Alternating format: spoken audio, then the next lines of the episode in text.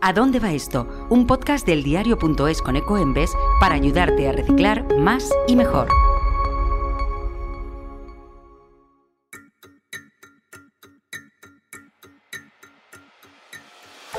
Todos los días te levantas y haces magia. Frente al espejo consigues que tus ojeras se oculten, que tus ojos parezcan más grandes y que ese olor a sábana desaparezca bajo una bruma olorosa.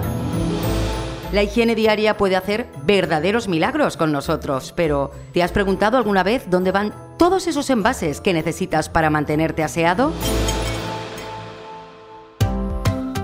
Hoy en A dónde va esto hablaremos de trucos de cartón y de cómo darle una segunda vida por arte del reciclaje a todos esos botes y frascos que se acumulan en tu baño. Comenzamos, como siempre, con los datos. Según la Asociación Nacional de Perfumería y Cosmética de nuestro país, las españolas y españoles utilizamos una media de 7 productos higiénicos al día. A nivel mundial, al año se producen aproximadamente 120.000 millones de unidades de recipientes cosméticos. ¿Dónde van estos envases? ¿Es posible mantenerse limpio y aseado respetando nuestro entorno? Para ayudarnos a conseguir que nuestro ritual de higiene diario sea sostenible, hoy tenemos con nosotros a Lucía Jiménez, responsable del área de sostenibilidad y normalización de estampa. Hola Lucía. Hola Tatiana, ¿qué tal? Mucha gente cree que hoy en día para estar bello quizás no hay que sufrir, pero sí que hay que contaminar. Bueno, indicar que actualmente la sociedad y las empresas van de la mano en un consumo sostenible en sus vidas y también evidentemente en sus productos cosméticos. Los consumidores juegan un papel clave en la evolución de los productos a diseños más sostenibles y son parte imprescindible del cambio. A partir de la pandemia, se ha creado un nuevo perfil de consumidor que traslada sus preferencias de compra hacia la responsabilidad de la sostenibilidad.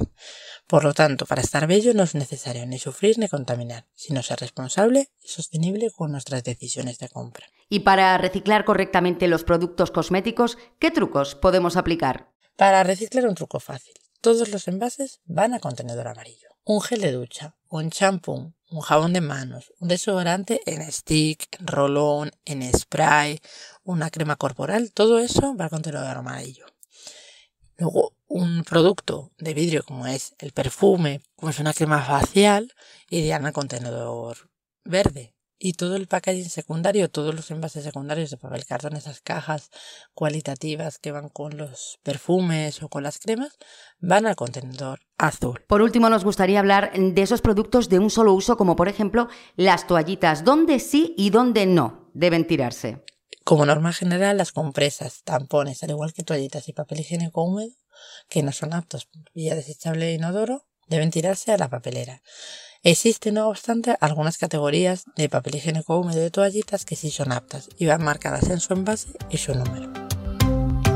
Recuerda también que los productos de higiene íntima como compresas, tampones o copas menstruales no se reciclan y que por lo tanto deben ir al contenedor gris de tapa naranja.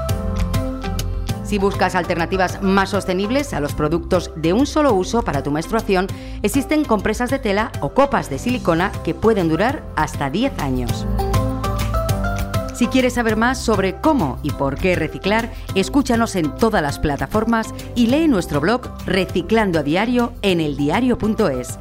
Yo soy Tatiana López y esto que has escuchado es ¿A dónde va esto?